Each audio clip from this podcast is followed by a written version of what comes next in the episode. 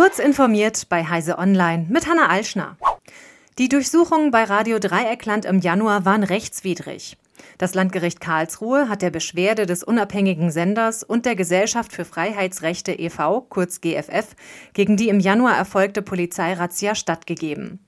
Die Staatsschutzabteilung der Staatsanwaltschaft Karlsruhe hatte die Redaktionsräume des nicht kommerziellen Senders Radio Dreieckland sowie die Wohnungen eines Redakteurs und des Senderverantwortlichen durchsuchen lassen, weil Radio Dreieckland in einem Artikel die Archivseite der 2017 verbotenen Internetplattform links unten in die Media verlinkt hatte. Darin sahen die Behörden eine strafbare Unterstützung einer verbotenen Vereinigung. Durch die Durchsuchungen und die Beschlagnahme von Laptops seien mehrere Grundrechte wie die Rundfunkfreiheit verletzt worden, so das Gericht nun. Die Staatsanwaltschaft muss die bei den Durchsuchungen gefundenen Daten löschen. Ein US-Amerikaner, der ein 45-minütiges Gameplay-Video von Starfield ohne Erlaubnis ins Netz gestellt hat, muss sich vor Gericht verantworten. US-Behörden werfen dem 29-Jährigen vor, 67 Kopien des Rollenspiels aus einem US-Warenhaus der Logistikfirma Vantiva entwendet zu haben.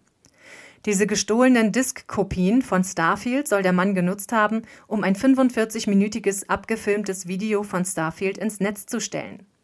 Der Gameplay-Leak verbreitete sich auf zahlreichen Plattformen im Netz, bevor Rechteinhaber Zenimax sie von den bekanntesten Plattformen entfernen lassen konnte.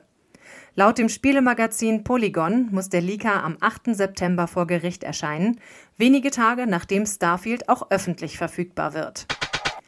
Beim japanischen Autohersteller Toyota hat ein technisches Problem zu einem erheblichen Produktionsausfall in Japan geführt. Wie der Konzern bekannt gab, wurde der Betrieb von 28 Produktionslinien in allen seinen 14 Montagewerken in Japan unterbrochen. Ursache sei ein Problem im Computersystem zur Verwaltung der Teilebestellung, weshalb seit Dienstagmorgen die für die Produktion erforderlichen Teile nicht mehr beschafft werden könnten. Wann die Störung behoben sein wird, kann Toyota bisher nicht absehen. Das Unternehmen nimmt nicht an, dass hinter dem Problem ein Cyberangriff steckt. Noch vor Dropbox hat auch Microsoft ein Angebot mit grenzenlosem Cloud-Speicher abgeschafft, das anders als der Konkurrent aber nicht öffentlichkeitswirksam erklärt. Lediglich aus Sicherungen der Preisübersicht in der Wayback Machine des Internet Archives geht hervor, dass OneDrive for Business Plan 2 wohl seit Anfang August nicht mehr angeboten wird. Darin war für Abonnements mit mindestens fünf Nutzern bei einem Monatspreis von 10 US-Dollar pro Nutzer unbegrenzter persönlicher Cloud-Speicher vorgesehen.